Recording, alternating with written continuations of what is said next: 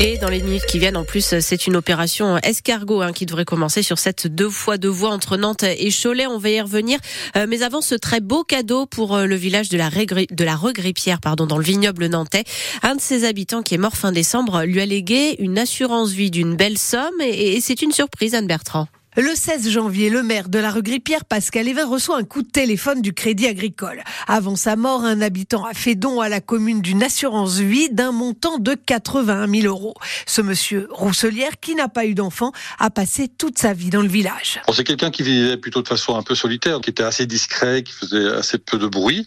Donc moi, je le connaissais un petit peu comme ça de visu, mais j'avais pas vraiment eu de relation avec lui. Mais je pense qu'il avait dû garder une, bonne image de la commune et euh, voilà, je pense qu'il a voulu rendre un petit peu ce que la commune lui avait donné. Donc, euh, on a été très surpris et agréablement surpris de cette somme. La surprise est d'autant plus belle que deux jours avant de la prendre, le maire fait son discours de vœux et face à la baisse des dotations de l'État, il rappelle en plaisantant aux habitants qu'ils peuvent faire un leg à la commune. Mais maintenant, à quoi vont servir ces 80 000 euros? Dans la petite commune, il manque toujours un peu d'infrastructure. Là, on est en train de faire une périscolaire, donc il y a des choses qui peuvent être faites autour de la périscolaire, autour du sport, autour des équipements euh, de jeu pour les enfants. Il manque aussi des commerces. Voilà, donc il y a plein d'idées qui peuvent survenir pour qu'on ait euh, une belle action euh, pour honorer Monsieur Rousselier. Mais avant toute décision, Monsieur le maire veut aussi avoir l'avis de ses conseillers municipaux. Et donc à la regret Pierre, 1650 habitants dans le vignoble nantais. On reste dans le vignoble avec donc ces agriculteurs, vous en parliez, qui ont prévu une opération escargot ce matin sur la deux fois deux voies entre Nantes et Cholet, la fameuse nationale 249. Et elle est censée commencer en ce moment. Un premier convoi de tracteurs doit partir de la F Foissière direction Valette, 15 km plus loin. Un autre doit lui partir de Tillières dans le Maine-et-Loire pour rejoindre Valette, lui aussi. Les tracteurs devraient rester sur place une partie de la journée, toujours sur cette nationale 249. Euh, sur le périphérique nantais, on le disait, ça s'arrange après euh, plusieurs jours compliqués à cause du débordement du Gèvre.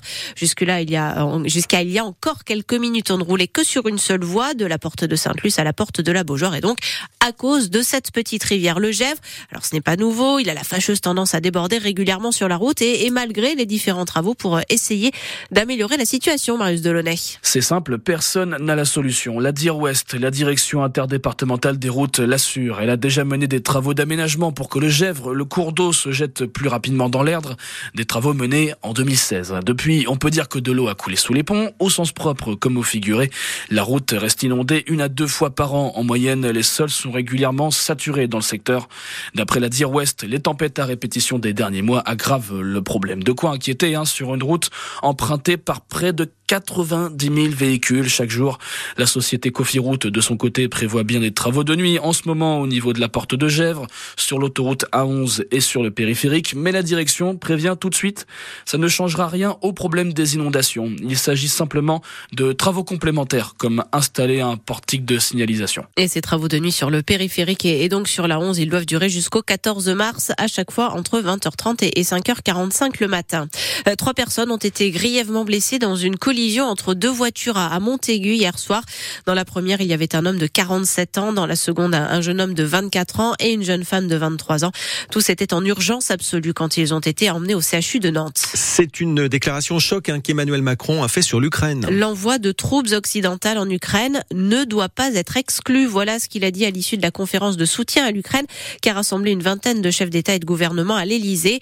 Un sommet au moment où le président ukrainien Volodymyr Zelensky déplore de n'avoir reçu que 30% du million d'obus promis par l'Union européenne. Euh, et avec donc Cyril Ardo, ces mots d'Emmanuel Macron, euh, qui dit aussi assumer une ambiguïté stratégique. Il n'y a pas, dit le chef de l'État, de consensus pour envoyer de manière officielle et assumer des troupes au sol, mais rien ne doit être exclu. C'est la première fois qu'Emmanuel Macron se montre aussi offensif sur cette éventualité. Avant de résumer, nous ferons tout ce qu'il faut pour que la Russie ne puisse pas gagner cette guerre. Des propos qui font vivement réagir à gauche responsable, juge Jean-Luc Mélenchon, pour qui la guerre contre la Russie serait une folie. Quand Olivier Faure, le patron du Parti socialiste, dénonce une inquiétante légèreté présidentielle. Plus concrètement, Emmanuel Macron annonce la création d'une coalition pour l'envoi de missiles moyenne et longue portée à l'Ukraine. Il faut produire plus, insiste aussi le président. Une quinzaine d'États sont également prêts à rejoindre une initiative tchèque pour acheter des munitions hors d'Europe et les livrer à Kiev. Côté américain, en revanche, l'aide promise cruciale pour l'Ukraine est bloquée par les républicains de Donald Trump. On revient chez nous avec euh, ces oiseaux marins qui euh, sont très nombreux à s'être échoués sur les plages de Vendée ces dernières semaines. 130 guillemots ont été retrouvés morts selon le comptage de l'ONG de défense de l'environnement Sea Shepherd. Il s'agit euh, de cousins du pingouin. Qu'est-ce qui s'est passé? Plusieurs hypothèses, mais rien de sûr pour l'instant. Peut-être la succession de coups de vent ou des difficultés à se nourrir. C'est ce qu'on vous explique sur francebleu.fr à la page Loire-Océan. Il va boucler le tour du monde à la voile et en solitaire sur son trimaran ultime en moins de 51 jours. Le skipper Charles Caudrelier doit franchir la ligne d'arrivée de l'Arkea Ultimate Challenge en début de matinée au large de Brest. Pour vous donner un ordre d'idée, le record du Vendée Globe, c'est 74 jours. Et puis le handballeur nantais joue en Pologne ce soir pour le troisième match du tour principal de la Coupe d'Europe. Il retrouve le club de Jabzé qu'ils ont facilement battu à l'aller à domicile 31 à 23.